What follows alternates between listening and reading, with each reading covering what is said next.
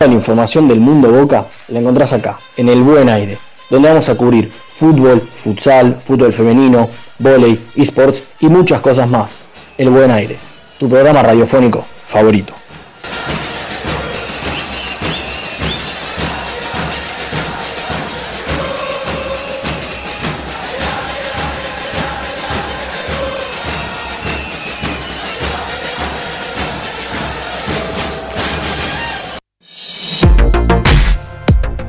Buenos días a todos, estamos en otra edición del Buen, el buen Aire Bostero.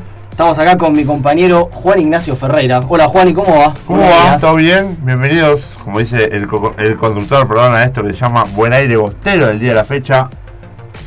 Sí, que encima vamos a tener futsal, una entrevista, vamos a tener un montón de deportes, todo relacionado a lo social, todo, todo el tema de, de Boca para cubrir vamos a Hoy, tener. la verdad que sí, tenemos, tenemos un montón. Vamos a hablar mucho del tema, del tema social de Boca, del barrio, de, de, la ayuda que le dan los, los- los pertenecientes al club del barrio. Así que Que tenemos que decir que el barrio de La Boca hoy está cumpliendo 152 años. Exactamente, el barrio, el único barrio de primera. Y si te parece Juan, vamos con las redes. Vamos. Para que el- vean los pibes, viste, nos escuchan, los escuchan, todos puedan seguirnos más. Exactamente, además les aclaramos que hoy tenemos un sorteo que ya habíamos adelantado la semana pasada, que tenemos un sorteo, pero bueno, después vamos a estar diciendo bien qué es el sorteo, va a ser en Instagram. Pero bueno, les recordamos, el buen guion bajo aire en Twitter y el buen punto aire en Instagram. ¿Y cómo está hoy? La temperatura, hace frío, ¿cómo, cómo tiene que salir la gente a la calle? Hoy está fresquito, está viene mejorando el tiempo porque ya estamos en una época que, gracias a Dios, por lo menos para mí, se está yendo un poquito el frío. Igual hoy está fresco, hace 13 grados en toda la provincia de Buenos Aires, la humedad del 77%, así que abríense, pero a lo largo del día más o menos va a estar, qué sé yo, 15, 18 grados vamos a estar. Y entonces, si te parece Juan, y empezamos con Vamos. toda la información.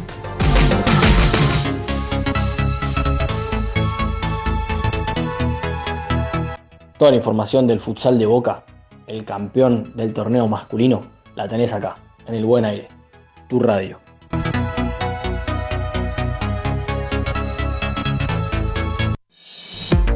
Así es, como escucharon, tenemos toda la información del futsal, que está con nosotros Lautaro Bracachini. Hola Lauti, ¿cómo va? ¿Qué tal Juan y Ferreira? ¿Qué tal Juan y Morty? ¿Cómo andan eh, a la gente que nos escucha al otro lado? Sí, el viernes jugó Boca eh, contra el 7 de agosto, jugó en el Senar a las 9 y media. Eh, ganó Boca, ganó 5-4 en un partido bastante reñido. Boca arranca perdiendo 1 0 y eh, fue, fue- fueron goles y goles, tipo arranca perdiendo, empatan 2 1, 2 2, 3 2. Buen partido para ver. Excelente partido para ver, lo transmitió Deportes, así que después por YouTube está resubido el partido, así que si lo quieren ver pueden ir. Eh, el buen aire estuvo eh, presente en el lugar, eh, pudimos charlar con los jugadores, eh, pero no nos vamos a adelantar a eso, quiero antes contar un poco cómo fue el partido.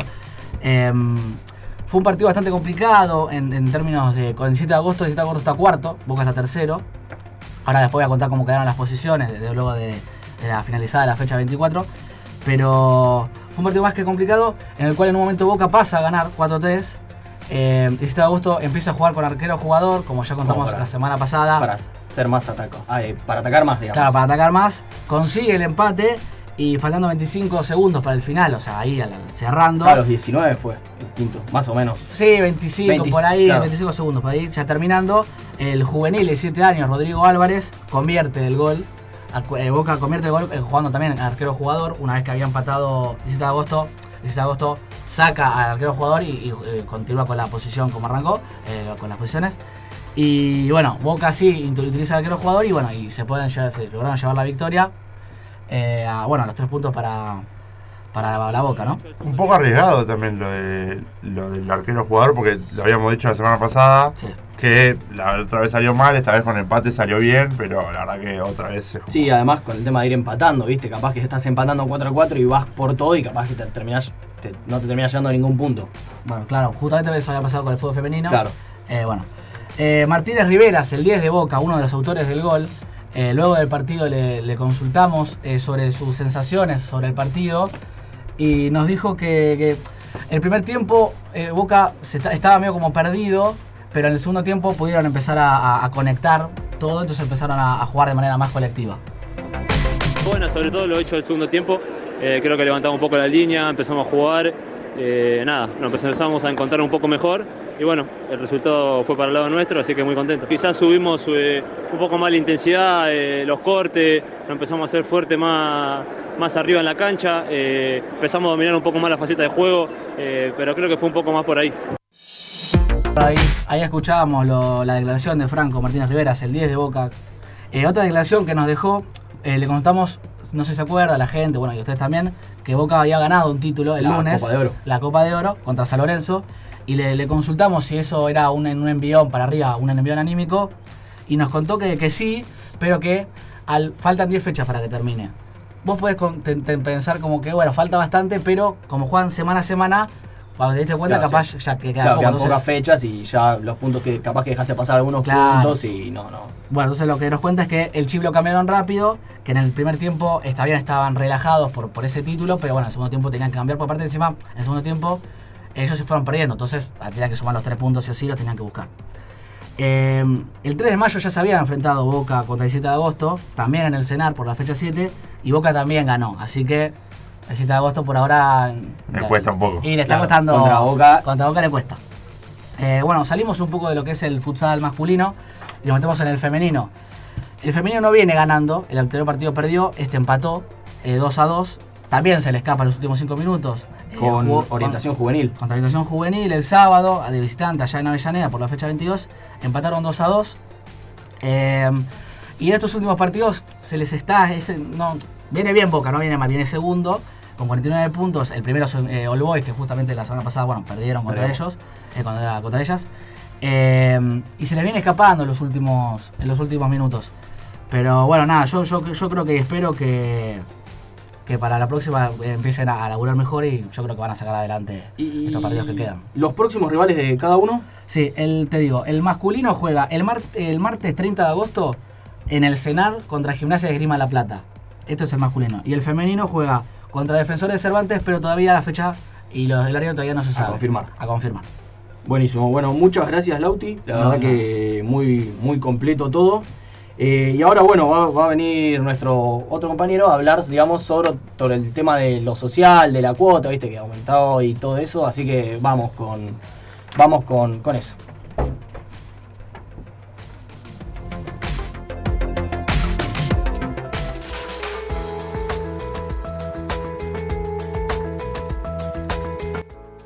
Todo acerca de lo institucional y lo social del Club Atlético Boca Juniors lo tenés acá, en el Buen Aire, tu radio.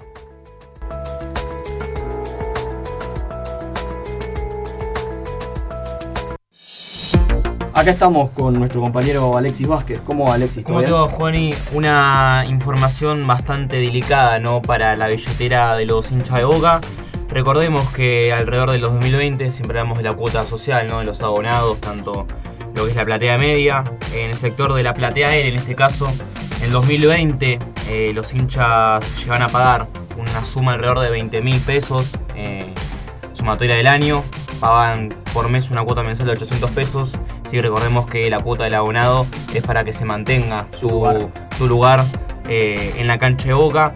Pagan alrededor del 50% de la platea media y ahora en el 2022, ya con todo este tema de la economía, subió y están pagando casi la misma que la platea media. Claro, la platea de él está pagando lo mismo que la media, digamos. Sí, Juan, y la platea media es, no, no me ubico bastante en la cancha, pero es la parte de... La L es el codo Claro, y y la- media es justamente la que Desde abarca. donde se transmite el partido, por ejemplo, Exactamente. la cámara, ¿viste? Ahí, es ahí, sería ahí, la platea Y, a lo- media. y en lo que va del 2022 eh, subió más de 60 mil pesos la locura, cuota de, de 20 mil pesos a 80 mil. Ahora en este mes de, de agosto eh, subió la cuota a 89 mil para abonados de la platea E, por lo que es una sumatoria más o menos de 122 mil por año. No, Eh, sumando aparte la cuota mensual que ahora es 2.300, aumentó casi un 25%, desde 900 pesos hasta 2.300 y creo yo que a pesar de todo el hincha de Boca se siente bastante afinizado con el tema y, y que va a pagar igual la, la cuota. A ver, el tema, el tema es que Boca lo que suele hacer es sac- eh, aumenta la cuota y después saca un comunicado, digamos, de que la cuota aumentó. Justamente, eh, o sea, es algo que, que quizás le duele al hincha. Claro, de última al revés puede hacer, o sea, no sé, en agosto va a aumentar, en julio avisamos, bueno, le comunicamos que a partir del mes de agosto la cuota va a aumentar, pero no, Oh. Boca aumenta y después, después avisa. O mediante que también creo yo que pueden sacar, como dijiste Juan, un comunicado o una especie de, de- bonificación, no tanto que, bueno, recordamos que también eh, los hinchas que tengan la tarjeta BBVA que está vinculada al Geneise tienen descuento en Adidas, tienen bastante descuentos en, gastronomía dentro de lo que es la cancha Boca y sectores ajenos, pero cerca de lo que es la bombonera. Recordemos que el valor de la cuota, como bien dije, es 2.340 para socios activos. También se le agrega el mantenimiento del carnet, que es alrededor de 530 pesos. Para la- las señoritas también es de 2.280, no, no, no se separa tanto. Los menores están pagando 2.100. Recordemos que todos los carnet eh, son todos los mismos precios, sacando, dejando de lado lo exterior y lo del socio internacional. Eh, lo del socio adherente es de 1.170 y lo de internacional son 6 dólares para Que- el extranjero. Recordemos que el socio adherente, a diferencia del socio, le cuesta un poco más quizás entrar al- a los partidos. Sí, conseguir entrada. Igual después en un rato vamos a hablar sobre el tema de los adherentes, pero sí, la Sí. verdad que, que es un tema complicado. Es, es, es algo muy, muy difícil de analizar el tema de adherentes activos, pero bueno. Eh, Dejando un poco de lado también lo económico, eh, hay algo bueno en su aniversario número 152 del barrio de La Boca, y es que estrecha Boca su vínculo con el Museo Benito Quinquela Martín, que le permitirá a los socios y socias eh, visitar una cultura bastante ligada a lo que, lo que es la historia de Boca. Ahora repasaremos qué es lo que tiene en sí el, el- el museo. La verdad que es muy lindo el museo. Yo fui hace un par de años y está bueno. Además, ahora que lo van a renovar, me gustaría. Aparte de que ya lo renovaron, te cuento Ah. Juan, y lo renovaron alrededor de la semana pasada, cuando dábamos nuestro primer programa de, del Buen Aire Bostero. Lo- las áreas correspondientes a cada destino son espacios de arte contemporáneo, sitios históricos, eh, un poco de organizaciones emblemáticas, algunos trofeos si quieren llegar a poner. Eh, recordemos que Boca al tener eh, seis Libertadores se queda con dos, si mal no, no equivoco. Eh, bueno, una va a estar en, este, en este museo, así que los hinchas de Boca que no conocen lo que es la Copa Libertadores lo pueden ir a conocer. Bueno, alguna, alguno, algo de lo que va a haber dentro del museo, va a haber eh, transformaciones realizadas por el propio nombre eh, Quinquela Martín. También habrá un- una historia, ¿sí? una pantalla táctil de que dirá la historia de lo que fue la separación de River, que recordemos que en sus inicios estuvo en el barrio de La Boca, si nacieron juntos, después se separaron, bueno, va a explicar un, un poco de lo que fue esa historia de la separación y también eh, murales de, de Benito Quinquela y otros artistas argentinos. Eh, la verdad que esperé, o sea, tendremos que ir. Obvio, El, vamos a estar ahí. Tiene que estar ahí. eh, porque la verdad que el ya de por sí que era un muy lindo museo, encima con las renovaciones debe haber quedado, debe haber quedado, quedado muy bien. Y para el tema económico, sí, eh, hay un seguro médico, sí, para gente que no, no lo pueda tolerar. Eh, recordemos que el centro médico de, de Boca Juniors está cerca de, de la Boca, sí, más por el lado de, de la esquina 20 de septiembre, llegando al estadio. Está en especialidades del centro médico, clínica médica, pediatría, traumatología, kinesiología, ecografía, nutrición, un poquito, un poquito de más. Sí, está, es el nuevo centro médico El que hicieron donde estaban los campos, donde antes ponían los micros de, de- de la barra en los partidos, que Boca eh, adquirió hace algo de tres años, hicieron el, el centro médico que está enfrente del Benito Martí. Que está, ahora tiene un mejor destino, digamos. Que Exactamente, y el hospital. Lo digamos. cerraron, aparte están haciendo una cancha también ahí, que nosotros fuimos hace cosa de un mes y medio y estaban sembrando el pasto, pero la verdad que si le dan un uso también para entrenamientos o algo así, es, Claro, es un avance. Aparte que el campus antes se usaba sí para hacer eh, para que se junten las peñas, se junten las filiales previo a un partido, sí para organizar bastantes eventos eh, y recordemos también hay un sector de parrillas, así que se transformó el campus. Sí, la verdad que mejor. Mientras más lugar tenga el socio que, y que pueda disfrutar de justamente de Boca. Si bien hay algunos que Boca tiene hinchas y socios en todos lados, Sí, que el socio que le queda cerca puede, puede ir y, y disfrutar de, de eso. Eh, así que, bueno, muchas gracias Alexis, muy, muy completo.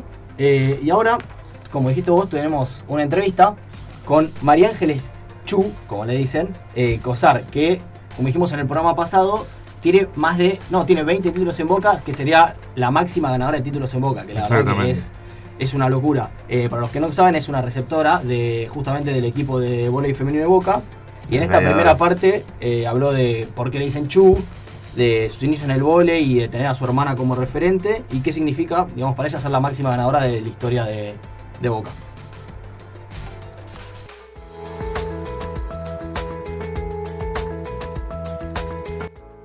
Todo acerca de lo institucional y lo social del Club Atlético Boca Juniors.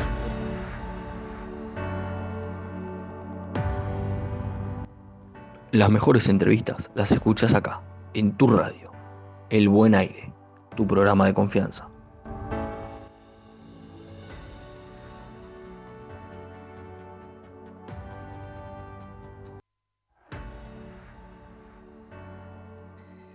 Apodo surge desde que soy chiquitita. Eh, en realidad, bueno, o sea, me dicen Chucho en todos lados. Yo prefiero Chu, pero es Chuchu porque mi papá, yo tengo dos hermanas más. Y cuando éramos chicas nos, nos inventaba sobrenombres, pero los inventaba, o sea, ni él sabe de dónde los sacó. Pasa que, bueno, mis hermanas son Romina y Milagros, entonces les decís o Romy o Mili, es más fácil. Pero como mi nombre es más largo, más complicado, como que a mí ese sobrenombre que me puso él, que era Chuchu, me quedó. Y todo el mundo me decía Chuchu o Chu. Y la verdad que pa- para mí es mucho más práctico, así que nada, Claro. quedó ahí y, y lo uso. Mi nombre es todo junto, ni siquiera es separado, entonces nadie, por ahí hay gente que se confunde y me dice María, o me pasaba a ponerle en la facultad o en lugares que no me conocen que me llaman María Ángeles y la verdad que es como muy raro porque estoy muy acostumbrada al chu. Yo arranqué a jugar a los siete años en Tortugas, en Sí. el club de mi pueblo. Eh, a mí me encantaba hacer mucho deporte y siempre que había algo yo me metía ahí en el club.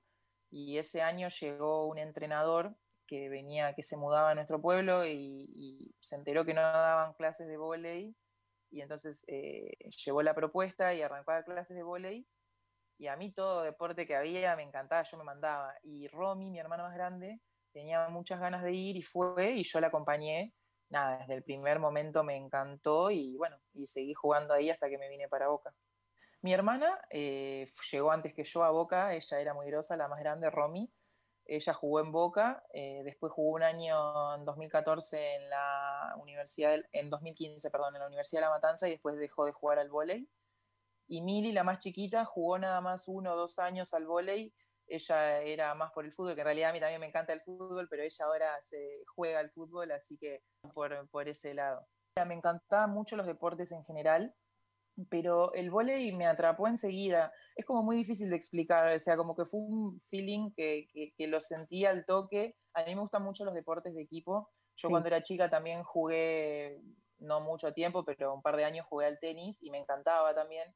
Pero el vóley lo disfrutaba de otra forma, era como algo, entraba a la cancha y, y me divertía mucho y, y también lo, lo tomaba con mucha responsabilidad y me encantó. Es algo que me es muy difícil poner en palabras, pero es, es la Claro. forma de la que me hacía sentir de- adentro de la cancha.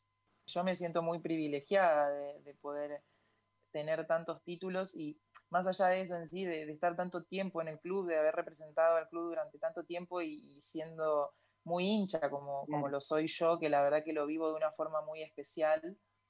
Y es un orgullo muy grande, por ahí tomaré más conciencia de, de- de lo que pude ir logrando cuando mire para atrás y ya no esté jugando en el club. Y por ahí sí diga, wow, qué loco esto. Ahora lo tomo como un orgullo muy grande, me siento muy privilegiada, pero a su vez también lo tomo como una responsabilidad, porque yo siempre siento que tengo que seguir ganando y quiero seguir ganando y al tener la camiseta de Boca eh, siempre se apunta a eso y mi objetivo es ese. Me dicen, qué lindo, ganaste tantos torneos. dice, bueno, digo, yo quiero ganar el próximo. Eh, Yo pienso Siempre. en eso. A mí no me importan los que pasaron, a mí me importan lo- lo- los que van a venir porque lo vivo de esa forma. Bueno, ahí pasaba la, la primera parte de la entrevista con Chuco Sar, que bueno, como dijimos, como recordemos, tiene 20 títulos, que la convierte en la máxima ganadora en la historia de Boca de todos los, de todos los deportes. Sí, lo que hablábamos la semana pasada, que Claro. muchos hinchas piden una estatua a la par de los jugadores dentro del club.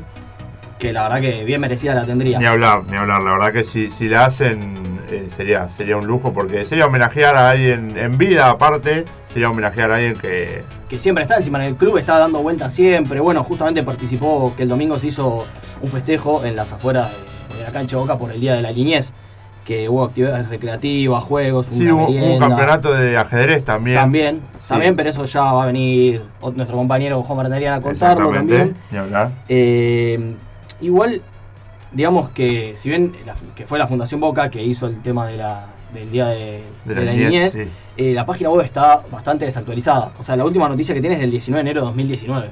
Sí, es. Eh, es raro, porque, a ver, Boca, la Fundación Boca, encima que es una fundación muy grande, yo creo que eso podría tener un, quizás un poco más Sí, actualizado. en tranquilamente, tranquilamente, como eh, Boca tiene un community manager en las redes sociales de, de fútbol o lo que sea, podría tranquilamente la fundación tener uno de, de- de la misma manera. Pero bueno, Juan, y si te parece, nos, nos repetís las redes a todos los que estamos y a los oyentes, así, así nos pueden ir siguiendo y pueden ir viendo cómo va la cosa. Sí, recordamos que el buen en bajo aire es nuestro Twitter y el buen punto aire en Instagram. Recordemos que vamos a estar haciendo un sorteo de una camiseta firmada por Rodrigo Palacio y Martín Palermo. Y bueno, ahora vamos para el. Quédense, porque en el segundo bloque tenemos fútbol, tenemos handball, tenemos de todo.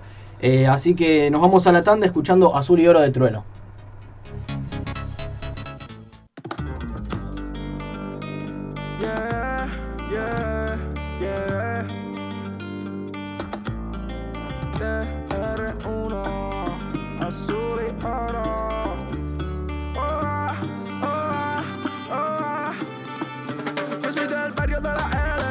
Azul y oro nada en los pies. Cuidado donde te metes, porque acá los ratis pasan de a tres. Eh, eh, yo tengo la sangre en los dos puentes. Papi, si pasa, métete por acá, no intentes. Ah, paso feca, tengo referente. Yo no soy un turro, tengo el corazón valiente. Ya, yo soy del barrio desde que nací. Lo hago solamente para mi G. A mí me respeta por atreví. La calle nunca va a salir de mí.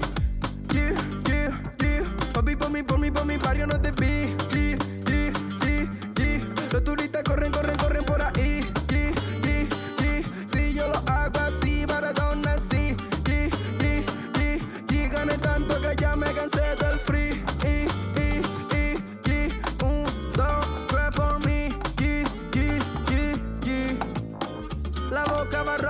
Patricio Pompeya. Como una cuatro y su huella. Ah, mami, yo sigo en la ola trayendo más mensajes que la botella. La boca barraca, Patricio Pompeya. Como una cuatro y su huella. Ah, mami, nací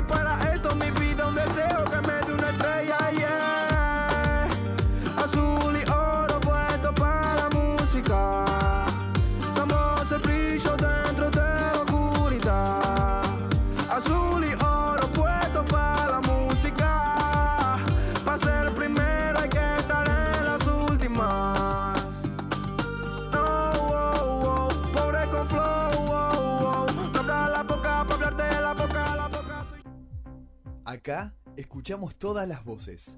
TEIDE Radio. Programas hechos por los profesionales del mañana. Escuchanos donde quieras. Entrás. Escuchanos cuando quieras. Te conectás. Escucha TEIDE Radio. TEIDE Radio hecha por periodistas.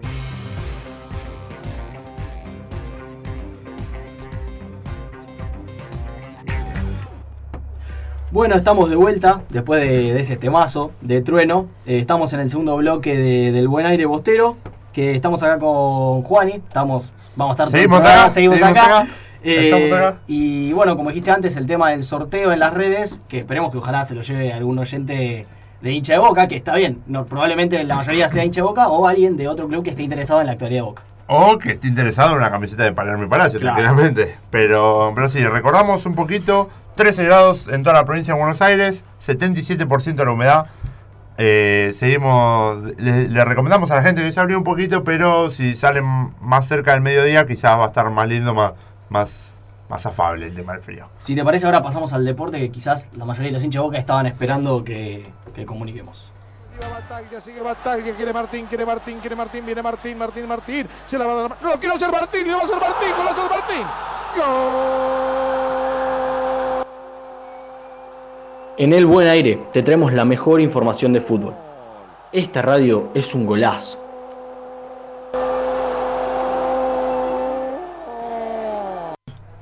Bueno, estamos acá con nuestro compañero Tomás Baret. ¿Cómo va, Tommy? ¿Cómo va muchachos? ¿Todo tranquilo? Bueno, eh, para nuestros queridos oyentes les vengo a hablar de lo que es el panorama Boca, tanto en el ámbito de primera división como en el ámbito femenino. Y en reserva, eh, bueno, recordamos que bueno, viene una victoria agónica con gol de. Vázquez en el minuto 92 ante Defensa y Justicia. Hablemos del gol y no mucho más. El gol, bueno, gol bastante, bueno, raro, Sí, ¿no? raro. Justo, A ver, justo, sí. lo justo. O sea, va Eh, con la tónica del partido, básicamente, el gol. Bueno, pero igual, un partido sacando que ganaron un partido nuevamente flojo para flojo. el conjunto de Ibarra. Pero bueno, lo importante fue que se llevaron los tres puntos. Eh, que como decía, lo importante. Y con esto quedan a 23 puntos, siendo eh, los novenos eh, en la tabla. Con 7 victorias, 4 empates, 4 derrotas, a tan solo 2 puntos de River, que está quinto en la tabla.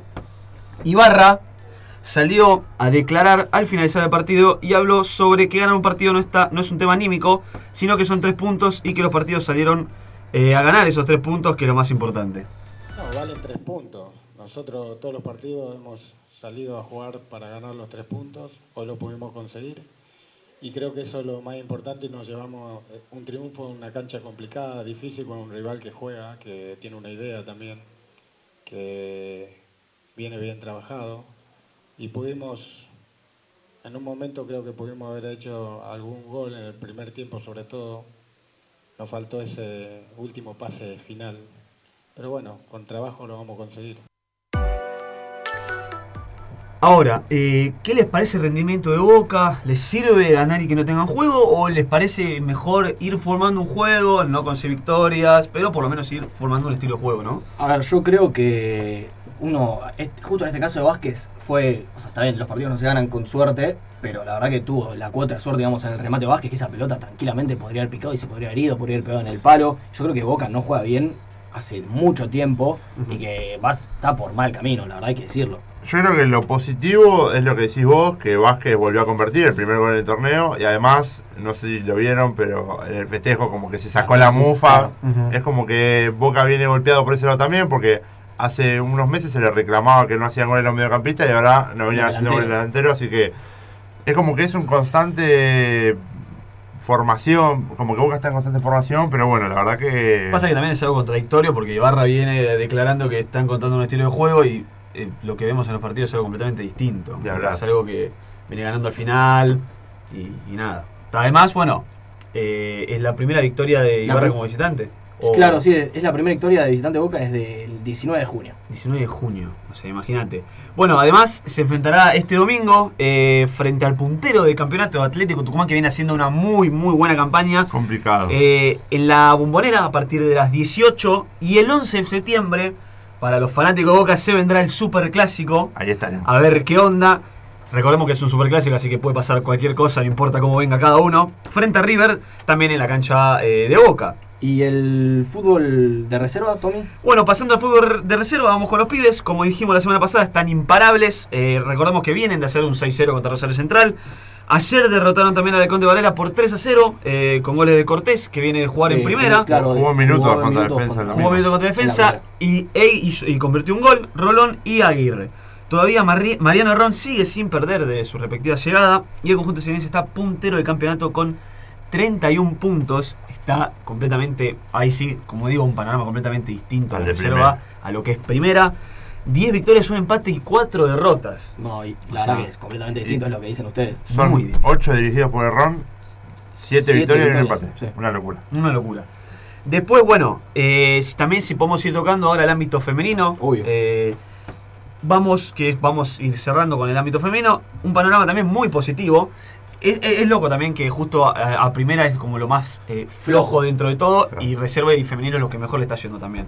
Ya que bueno, eh, se encuentran segundas eh, con 41 puntos eh, las mujeres, 13 victorias, 2 empates y ninguna eh, derrota. Eh, están a tan solo 4 puntos del puntero, que es la Guay de Que también está invita. Sí, Que no, sorprende, no sorprende porque es algo que suele pasar en los torneos femeninos que la Guay siempre suele estar puntera peleando el campeonato. Eh, bueno, el domingo se enfrentaron contra estudiantes eh, de La Plata, en donde ganaron 2 a 0. Y lo próximo eh, para femeninos contra Racing, que fecha a confirmar. El segundo gol de Boca lo convierte la chica de 16 años que, trajeron hace poco que trajeron, Boca. sí, que, que debutó y hizo el gol. Increíble. Bueno, muchas gracias Tommy, la verdad que muy muy completo. Eh, vale recordar, vale recalcar, digamos, que los tres, el fútbol masculino, femenino y el de reserva ganaron. Y es un buen fin de semana para el mundo claro, Boca. Vamos para a el fútbol de Boca, la verdad que es muy positivo. Eh, bueno, te reitero, Tommy, de vuelta, muchas gracias. Gracias. Eh, y ahora vamos, vamos con nuestro compañero Liguel Rufo, que va a traer toda la información de handball. Ah, bueno, y. A ver, justo volviendo al tema del fútbol, quizás, que, que Boca, lo que decíamos del fútbol masculino, Ibarra eh, hizo, para mí, en mi opinión, hizo bien los cambios. Digamos, los cambios por nombre estuvieron bien. El tema de Molina por Ramírez, me pareció que Boca encontró un juego con eso, que igual, quizás después no rindieron tanto, pero, pero estuvieron bien los cambios. Yo creo que, que Boca debería intentar darle un poco más de rodaje a lo que es el mediocampo. A ver, salvando la distancia de, cómo juega cada equipo, River lo que hace Gallardo es pone, intenta poner mucha gente en el mediocampo. Por ahí, por ejemplo, no sé, se me viene a la mente de la Cruz, parte de la derecha, pero, o sea, no deja de ser un mediocampista y yo creo que, que pu- puebla mucho el mediocampo y eso hace que River tenga un juego tan fluido.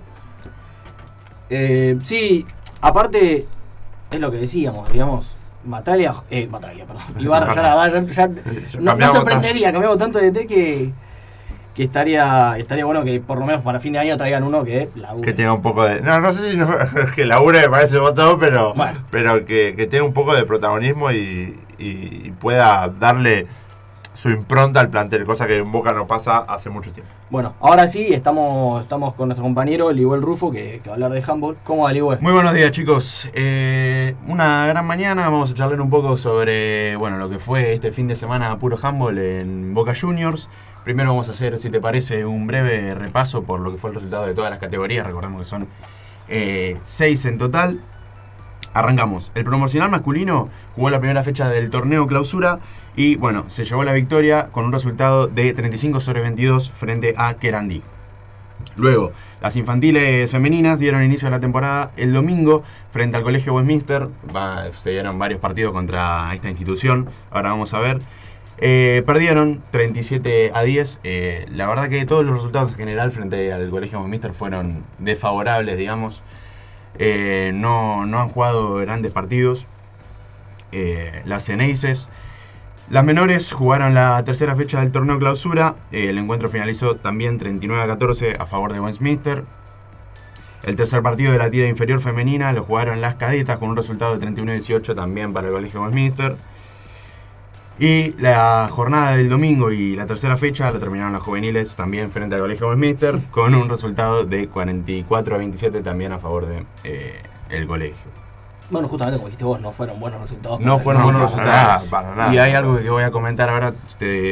vamos con el último resultado, que fue que el equipo de segunda división masculina se llevó nuevamente eh, bueno, los puntos con un resultado de 30 sobre eh, 23 ante Banfield.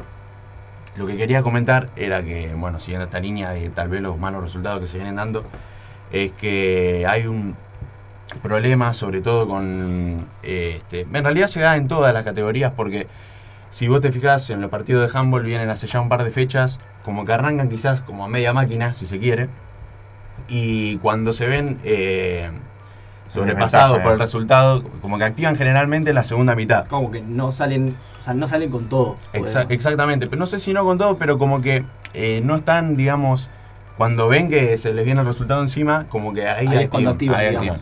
Y bueno, a veces que da para darlo vuelta y a veces como se dio eh, en este fin de semana, no alcanza y quedan cerca, y pero bueno. Tuvimos la oportunidad de charlar con Camila Rossini, eh, la jugadora de la tercera división femenina, que comentaba sobre, bueno, luego de la reinserción del handball en el Club Atlético Boca Juniors, eh, esto de la importancia que le dieron, de eh, cuánto es cuánta, cuánto interés le ponen a tanto al handball como a los otros deportes, pero bueno, en este caso al handball y que no es quizás eh, un deporte más. Lo que destaco mucho de Boca es que desde el minuto uno eh, es muy profesional con esto. Es como que te das cuenta que le ponen mucha importancia, que se preocupan por los entrenamientos, porque sean bien hechos, por el protocolo, porque todas den lo mejor de todos, porque todos tengan las mismas oportunidades. Y eso está bastante bueno porque desde el minuto cero eh, le ponen demasiada importancia. Eso está muy bueno. Tanto el cuerpo técnico, la subcomisión y todos. Bueno, allí la escuchábamos, eh, como decía, este, no es un deporte más, no es que llegó como para decir, bueno, cumplimos con esto, y también la importancia que tiene que un club tan grande como Boca Juniors eh, inserte estos deportes, porque recordemos que el handball tiene muy poca presencia entre los principales equipos de lo que sería el fútbol. Eh, y bueno, Boca fue uno de los pioneros en esto de i- ingresar al deporte, de darle Además, es- es de importancia. los deportes más nuevos de, de Boca. Claro. Obviamente, sí. Eh, retornó hace poco, había tenido una breve etapa, pero bueno, sí, hace, últimamente fue hace dos años, si no me equivoco, Sí. fue reinsertado y bueno, con mucha más entidad, si se quiere, que la que tenía antes. Bueno, bueno, muy completo, Libre, la verdad te agradecemos. Muchísimas Eh, gracias. y ahora vamos a seguir justamente con la entrevista de Chuco Sar en la segunda parte, que habla de, bueno, justamente cómo una, una deportista tan con tantos títulos, digamos, nunca fue a jugar al exterior y siempre jugó en Boca, qué representa Boca para ella y cómo sobrepuso eh, a su problemática de las lesiones. Creo que justamente el amor y la pasión que me generan jugar al vóley eh, hacen que, que justamente no quiera tener esa imagen. Obviamente uno se queda con esas cosas tristes de decir, de, de- de me lesioné, me pasé por tal cosa. Y yo siempre eh, en, mis lesiones eh, pasé por momentos de decir, eh, bueno, esto es un bajón, pero ya enseguida estoy, me pongo en modo rehabilitación y es, yo voy, a, yo voy a volver a la cancha y voy a volver igual o mejor que lo que estaba cuando me lesioné. Entonces siempre poner esos objetivos me ayudó un montón. Obviamente es durísimo y las personas que están más cerca de mí, eh, mi familia, mis amigos, mis amigas, lo saben porque lo viven y yo me vivo quejando de todo, todo el tiempo.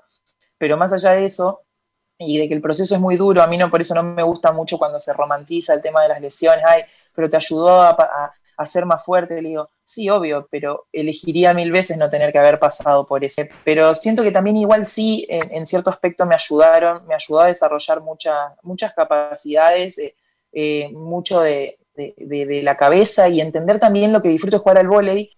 Sí, la verdad que es algo muy raro porque obviamente por, por lo económico me conviene ir a, a jugar al exterior porque lamentablemente acá no se puede vivir del vóley y estamos en condiciones que van mejorando de a poco, pero siguen siendo malas y no podés vivir de esto acá en Argentina.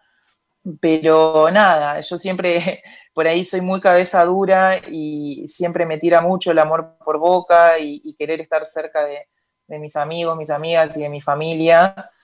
Y, durante todo este tiempo, siempre por distintas razones, pero siempre elegí quedar- quedarme porque para mí es muy, muy lindo jugar en Boca y tiene sus cosas malas, obviamente, porque es, un montón de exigencias, son es un montón de tiempo, es mucho el desgaste también.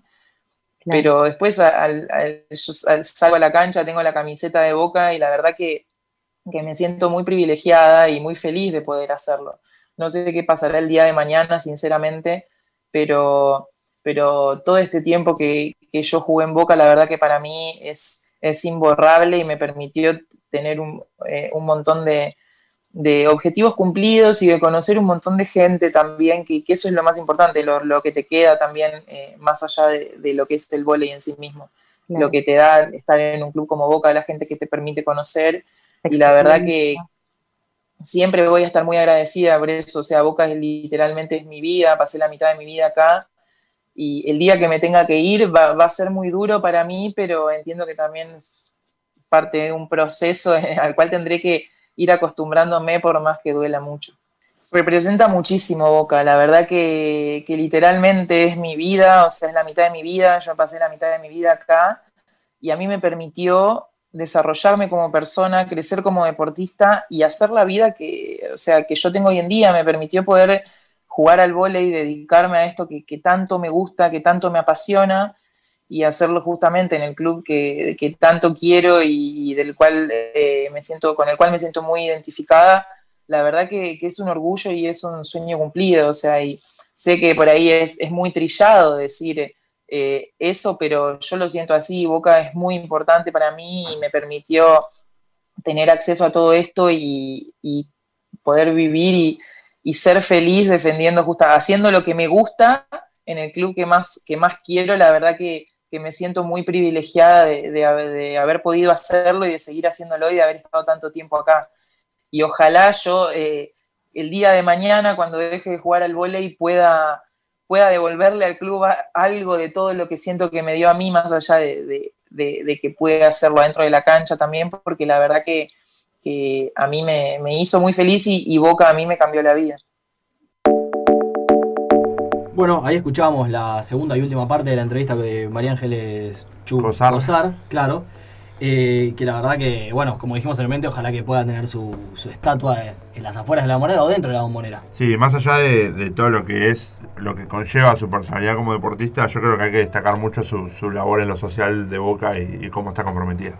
Eh, ¿Y te parece, Juan, y que vamos con las redes? Así vamos cerrando este último, este segundo bloque. Dale, vamos con, como siempre, el buen guion bajo aire en Twitter y el buen punto aire en Instagram, que si quieren entrar ya está publicado el sorteo, que será más cerca del programa, diremos quién, quién fue ganado. Bueno, ahora vamos a la tanda escuchando el 38 de Divididos. Está cargado.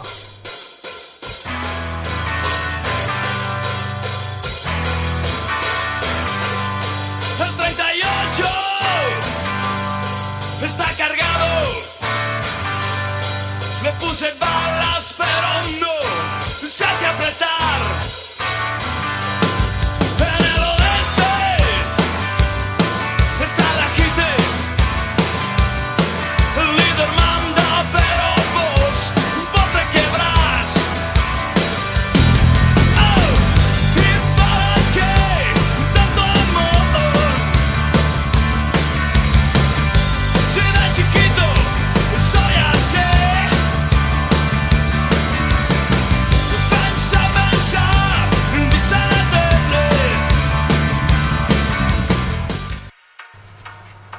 Volvemos acá en el tercer y último bloque eh, del Buen Aire Bostero.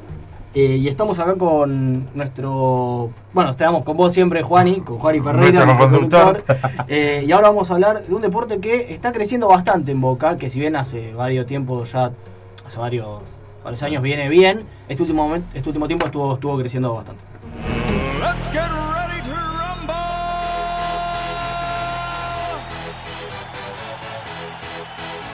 Mejor información de básquet te la traemos servida en una bandeja, acá, en el Buen Aire, tu radio.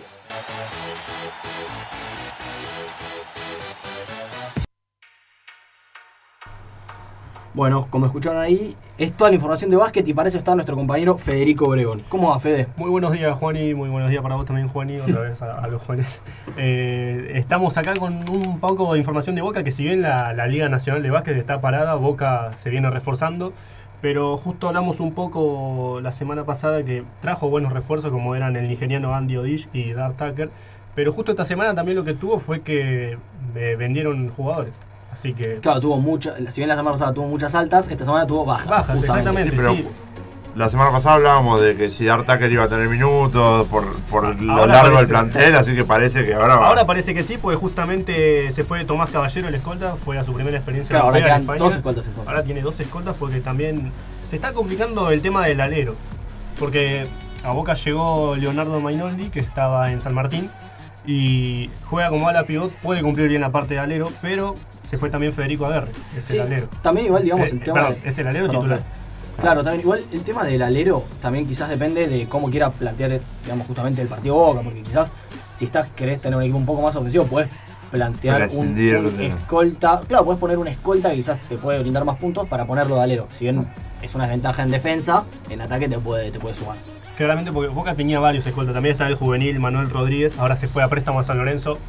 Está bien, no es tanto porque si bien el chico tuvo un buen rendimiento, fue su primer año en la, en la Liga Nacional, tuvo un buen rendimiento, pero fue más suplente que, que que fue. Ahora, bueno, en San Lorenzo crece- cre- para ahí crece un poco más su juego. Pero... Eso Boca le conviene. Sí, obvio, préstamo. obvio, obvio que sí, porque tiene 20 años, aparte es un joven que debutó recién este año. Y bueno, Boca que terminó tercero, una temporada bastante buena después de perder en semifinales con Quinza. Eh, pero bueno, también incluye mucho este, esta venta de, de- Perdón, este trayecto en el que traen jugadores, pero se van muchos, porque tampoco es que es un plantel demasiado extenso. Eh, Igual de todas maneras todavía hay tiempo, porque la liga recién sí, arranca en la octubre. liga, la liga arranca el 5 de octubre, sí, tienen tiempo todavía. Por ahí, eh, lo que hablábamos, lo que decía Fede, por ahí no hay alero, pero acá este tiempo Claro, hasta octubre cierran un refuerzo, ni hablar. Eso fue raro igual sí, porque quedarse sin alero justamente en la posición de alero, porque, como digo, Leonardo Mainoldi que llegó ahora, es a la pivot, cumple, tiene la altura un poco para ser alero, pero Sí, pero no es un. pero no es justamente posición su principal, posición principal, exactamente. Y bueno, pasando un poco también, seguimos con Boca en básquet, pero también vamos a la reserva, que fueron campeones. Este, uno del cuerpo técnico, que es Gonzalo Pérez, eh, aclaró mucho la ayuda que tuvieron los jugadores de la primera, que fueron incentivados a, a los de reserva para, para que ganen, para lograr este campeonato. Seguro que ninguno de los chicos habría crecido como creció si en el día a día no entrenan con los jugadores que entrenan, ¿no? Guerrero con Vildosa, Romegiali con Ávila, Nesby, Aguerre, eh, con Tegrán, con Sharma, y así con todos, Manu con, con Fede, con Adrián. Entonces me parece que también el lugar que el cuerpo técnico de la liga le dio a los chicos, porque la verdad que eh, han tenido muchísimo protagonismo en el equipo jugando y en el día a día en los entrenamientos, ¿no? Bueno, ahí lo escuchábamos, eh, se ven claramente muy convencidos. Lo que lograron los chicos de reserva fue importantísimo y los dirigidos por Gonzalo García, que es el técnico de la primera, eh, ayudó bastante. Sí, además eso suele pasar en la mayoría de los deportes, digamos, que los, pibes- los, grandes, digamos, la gente que juega en primera, le gusta que a los chicos de reserva la lleven porque son futuros compañeros. Pero aparte es importante que los chicos sientan el apoyo de la primera y se sientan, o sea, como que se sienten. Yo creo que al ser un chico, claro, al Claro. ser un chico y viene lo que vos por ahí idolatrás, vengan y te apoyen y te, y te motiven, es, es algo muy positivo. Bueno, para ir cerrando, Juanis, eh, justo me comentaste lo de la liga que arranca en octubre. Sí, ayer justo ya empezaron a entrenar lo- los jugadores. en- empezaron a entrenar en Pinocho porque recordamos que la bombonerita Está en remodelaciones. en remodelación, está en reparaciones, sí. Eh, ahí vamos a ver, eh, a esperar a ver cómo queda después de tanto. Acá Jorge Amor Amiala casi que está. Jorge, te- acá no es Jorge, te muera gastar. Exactamente. Eh, y bueno, esperemos que, que quede muy linda la bomborita y esperemos poder ir, que nos, que nos inviten. Hablar, sería, sería- sería un honor. Eh, bueno, muchas gracias por todo, Fede. Eh, bueno, y pasando a otro deporte que, que quizás, que quizás no, perdón, que se juega en la bombonerita, eh, vamos con toda la información.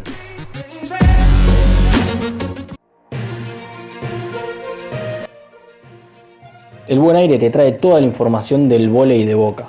Por eso, quédate con nosotros y escuchá tu radio favorita, El Buen Aire.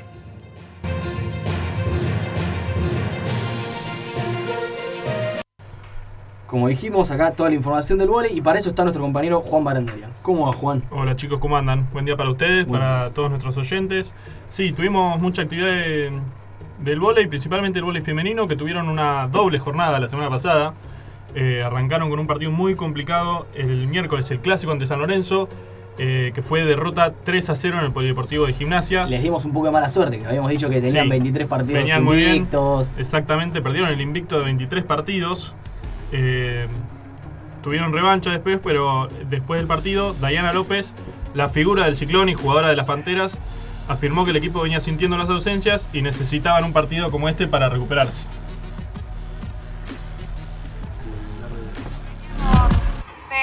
De perdedora y por ahí eh, de no encontrar el sistema de juego. Eh, bueno, esto de que hay dos o tres que no estábamos y que por ahí viste, te cuesta arreglarse, cuesta no estar tan bien. Eh, parece que no, pero al equipo le cambia un montón. Así que bueno, nada, esta semana pudimos meterle un poco más, un par de entrenamientos con, con las chicas y yo creo que se notó, hoy se notó. Eh, gran, gran victoria para, para las chicas del Ciclón, que se, se prendieron en el torneo encima. Eh, el Cenese está ahí también, por suerte tuvo revancha rápidamente. El sábado volvió a jugar ya otra vez eh, y se impuso en su visita a Estudiantes por la séptima fecha del campeonato. Allá en La Plata. Exactamente. Eh, por la séptima fecha y se subieron a lo más alto del torneo con 18 puntos. Hay que destacar que tienen un partido más que sus rivales y que cuando jueguen tanto San Lorenzo como Gimnasia de La Plata lo pueden alcanzar en la cima todavía. El próximo partido va a ser ante Banco Provincia en el Quinquela Martín, el primer fin de semana de septiembre. Para todos los que quieran ir, entrada libre y gratuita para los socios. Y el que no pueda, por alguna dificultad de cercanía o lo que fuere, eh, lo puede seguir en vivo por el canal de Deport TV. Eh, ese es el presente que tienen eh, las, las jugadoras del voleibol femenino. Pero también hay que hablar del futuro, porque el equipo femenino sub-18 eh, se consagró campeón del torneo abierto organizado por la Federación Metropolitana. ¿Cómo, cómo están los pies de boca? El fútbol, Sí, la la reserva. verdad, lo- las inferiores de, de- Sí. de Boca vienen, vienen bien. Sí, siempre es importante, ¿no? Tener, cuando tenés un, un equipo tan bueno en la mayor, que sabés que abajo vas a seguir con, con el fruto de ese trabajo, es importante. Es importante que se nota que hay un trabajo y que hay Claro. un. O sea, como que Boca apuesta a lo que es el, el- el deporte juvenil, digamos. Sí, absolutamente. Ya está muy consolidado el, el en Boca, en el femenino. Eh, derrotaron a Glorias en semis y a Estudiantes en la final. Y la gran figura y MVP del torneo fue Natalia Nosach, de 17 años, eh, que es una jugadora que ya participó del, primer equipo e incluso fue parte del plantel en el campeonato que lograron en abril. Así que experiencia le sobra. Y algo particular es que su hermana, Eugenia Nosach, también es parte del primer equipo y se desempeña como receptora, aunque es suplente de María Ángeles Cosar, ¿no? Claro, que es difícil que le pueda sacar el puesto. El personaje principal del programa de hoy. Sí. Pero bueno, comparten equipo, debe, debe ser eh, muy lindo también. Eh, para cerrar, vamos a ver, ya que hablamos del, del Quinquela y del próximo partido, este fin de semana eh, hubo un torneo de ajedrez con récord en, en las instalaciones. El domingo por la tarde eh, se vio una jornada inolvidable donde se disputó el torneo más grande en la historia del club, eh, que volvió después de mucho tiempo. eh, más de 500 chicos y chicas se hicieron presentes en el gimnasio. Por el día de. Sí, Por el día de- eso- eso Exactamente, estaba completamente repleto. Eh, el único requisito para participar era un alimento no perecedero. Buenísimo. Eh, además está bueno eso de ver que la gente se acerca al club, usa, bueno, justamente el tema de las instalaciones, pero está lindo ver que también se acerca un deporte eh, como el ajedrez. Sí, que no, que no, por ahí, o sea, dentro de todo lo que hay en Boca, de lo que hablamos hoy, a ver, de, fútbol, vóley, handball, básquet, no queda pa- en, en- o sea, queda como en un plano muy Claro. lejano y que tanta, que reúna tanta gente, eh, también es. Sobre todo, encima, sí, sí, sí. Sí, fue un incentivo muy bueno del club. La verdad que el, el ajedrez es importante hace mucho en, en la institución. Y tuvo el- la presencia incluso del presidente Jorge hubo Ameal. un homenaje. Exactamente, se acercó, se sacó fotos, repartió, fue quien repartió los trofeos a los chicos y entregó en el, el momento más importante de- del acto la plaqueta a Carlos Argüello eh, como reconocimiento por ser el jugador más longevo del club con 84 años. Bien. La Bien. verdad que bien ahí. Bien. A ver, se puede ver que, que si bien el presidente capaz que uno lo critica por el tema del fútbol, dentro de los otros deportes está presente. Sí, sí, sí, se lo ha visto, yo recuerdo, no tiene nada que ver con esto, pero recuerdo en abril, cuando se cumplió el, el aniversario de Malvinas, fue quien les entregó la medalla a los, Claro. a los excombatientes, así que dentro de la labor social, digamos, de lo que es Boca, el presidente está. está. Sí, y aparte, en Twitter cuando empezó la remodelación del Quinquela, de la Morenita también, el Quinquela Martín, el- lo subía, o sea, se nota que en ese en esa parte, digamos, eh, dentro Sí. del club está. Y además, él el- esta semana se alejó del fútbol. Dijo, le preguntaron y dijo, yo no tengo nada que ver. Así que, da, o sea, como que da Claro, pie a extraño lo- quizá porque uno cuando lo escucha espera que el presidente lo más pendiente que tenga en boca es el fútbol. Sí, a veces la gente se olvida, ¿no? Pero está bueno que todos siempre solemos quedarnos con el fútbol, pero hay otros deportes en el club, más en un club como Boca que tiene eh, tan- tantas actividades. Sí, el y presidente bueno. es uno solo Claro, y es de todo, Claro, abarca todos los exactamente. deportes. Eso, eso es bueno aclararlo porque uno, o sea, nosotros siempre, es lo que decían ustedes, estamos tan pendientes del fútbol que es bueno aclarar que el presidente es presidente de todos los deportes, no solo Claro. el fútbol, y que Bueno, se puede notar un progreso. O sea, lo- los chicos campeones de básquet, justamente de lo que decíamos de volei. O sea, sí, el tema del ajedrez lo del mismo, ajedrez, claro. o sea, el, el- claramente si ese hombre de 84 años sigue estando en el club significa que se siente cómodo. Bueno, te agradecemos, Juan, la verdad, muy completo todo. Eh, y ahora, Juan, y vos tenías un tema para hablar, ¿no? Sí, vamos a hablar un poquito del, universo del socio adherente eh, y de los socios activos ni hablar, pero nos vamos a centrar en los adherentes, que es una, un, tipo de socio que llegó al club en el año 2013 bajo la tutela de, Daniel Angelis, el expresidente del club, que en, en el primer momento eh, estaba buena la idea porque es, es una manera de, para los que no saben, vos en Boca no te puedes hacer socio, lo que se llama activo, y poder activar el carnet todo tu todos los fines de semana para ir a la cancha. Vos te tenés que hacer como, te, en primer motivo, te que ser socio eh, adherente, perdón, y esperar en este momento un tiempo largo para pasar a tener el privilegio de ser activo y poder, poder formar parte del estadio en lo- los partidos de Boca local. Para los adherentes se puede conseguir entradas, pero le dan la tribuna, la, la- lo que se llama la tercera sur, es la tribuna que está para los que más, para que se ubiquen más o menos en la cancha, es enfrente de donde va la 12, arriba de todo. Y es, es solamente ese espacio el que tienen los adherentes que en este momento rondan los 300.000 socios. O sea, imagínense, 300.000 socios en una tribuna que entran como mucho 6.000, 7.000 personas. La verdad que se complica mucho, es, es para las personas que, que se hicieron eh, socios adherentes en- en- al principio, en 2013, ya probablemente ya hayan pasado a ser activos, pero a partir de 2014, 2015 se complicó mucho porque en muy poco tiempo pasaron muchos socios, se, se asoció mucha gente porque en, en el 2014, en el verano 2014, hubo una movida que Boca tenía lo que se dice un carrito de socios al- a lo largo del país. Entonces mucha gente se acercaba a hacerse socio de esos carritos y en ese, en ese lapso se sumaron aproximadamente 20.000 socios en, una cosa de un mes y medio, dos meses. Es una locura. Y en este momento pasaron más o menos 45.000 socios. Ronda por ahí va, va cambiando todo el tiempo porque teóricamente van pasando. Pero algo que quiero aclarar es que Boca tiene algo, digamos, un punto negativo que vos, o sea, por ejemplo, no sé, una persona que es hoy en día 200.000, el número 200.000 de socios por las buenas, entre comillas, no va a pasar prácticamente nunca porque en promedio pasan entre 2.000 y 5.000 hinchas por año. Es muy poco. Entonces van por el 45, sos 200.000, si sacamos la cuenta, en 45 años van a pasar a su activo. Lo que pasa es que mucha gente lo que hace es acercarse a las peñas, acercarse a las filiales y de esa manera, participando, como que hay un arreglo de boca con las, con las peñas, con las filiales, que es si, si esa persona, digamos, ayuda, va a los comedores y esas cosas, lo, lo pasan activo. Está mal, porque la verdad que no es la manera más lógica, porque una persona que se hace socio si- simplemente por el hecho de, de querer estar dentro del mundo Boca, eh, tiene que esperar muchísimos años para que, para que esto se dé. Y por último, también eh, cabe aclarar que el socio adherente es socio, pero a la vez no tiene muchos beneficios. Porque las instalaciones del club las puede usar a medias, por ejemplo la pileta no está habilitada, y principalmente no puede votar en las elecciones. O sea, es algo muy raro porque teóricamente eh, es un socio más y, lo quieren integrar al club, pero le cierran las puertas en, en, mucho, en muchas disciplinas del club. Así que yo creo que Boca debería rever eso y realizar un, quizás un, replanteamiento de, de todo lo que es el, el- el mundo del socio adherente.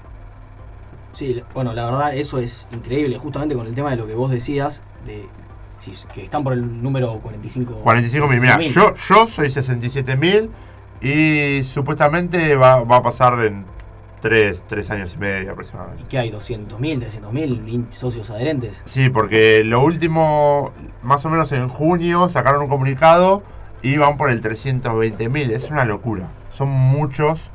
Y no, la verdad es que no, a menos que Boca haga un estadio totalmente nuevo, Claro, que entren 150.000 personas. Claro, que tengan que agregar una, una barbaridad de socios de un, de un solo De una. golpe, digamos, eh, va a ser muy complicado.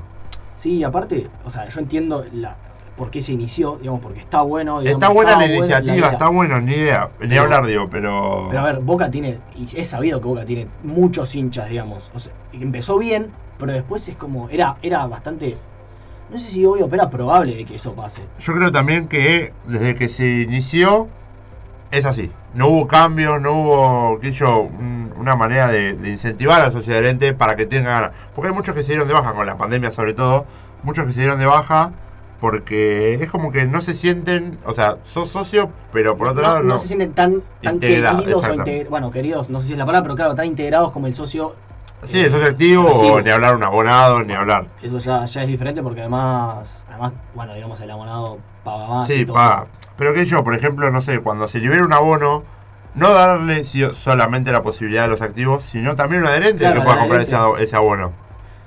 Claro, y es verdad, bueno, justamente lo que vos decías, eso de que no voten y son 300.000 personas más o menos. Es, O sea, las elecciones serían, quizás llevarían mucha más gente y no, no dejaría de ser récord. Eh, bueno, la verdad que esperemos que cambie algo, porque es como vos dijiste que desde a partir del 2000... 2013 está y, y yo creo que ya casi 10 años un cambio tiene que haber en cuanto a esto, no solamente asociarse y nada más. Bueno, ¿y te parece para ir despidiendo nos va diciendo las redes y el tema del sorteo? Sí, eh, ahora vamos a, a ver el sorteo que se hizo en Instagram y el ganador es Lautaro Bracaccini, nuestro compañero que participó Ah. del sorteo. Encima de que no tiene está con nosotros, gana. La verdad increíble. Yo creo que me parece que deberíamos reverlo porque es medio raro, pero bueno. Eh, sí, las redes son el buen punto aire en Instagram y el buen bajo aire en Twitter. Nos vamos con la temperatura de 14 grados en toda la provincia de Buenos Aires y la humedad del 76%. Les agradecemos a todos nuestros compañeros, a Lautaro Bracachini, a Alexis Vázquez, a Fede Obregón, a Juan Barandarian, a Tomás Vareta, al igual Rufo, a nuestro, a nuestro operador Sheila y a nuestro A nuestro coordinador Sebastián Pardal, me costó. Y así que vamos cerrando este, este, este programa del Buen Aire Bostero con Cumbia de los Trapos de Yerba Brava.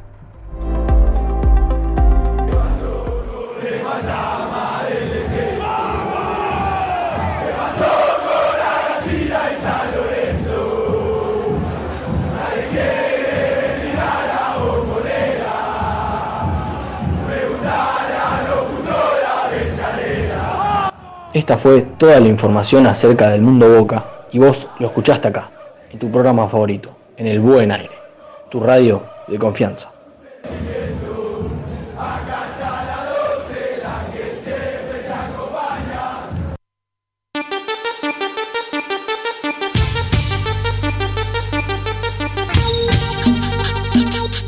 Esta es la cumbia de los trapos.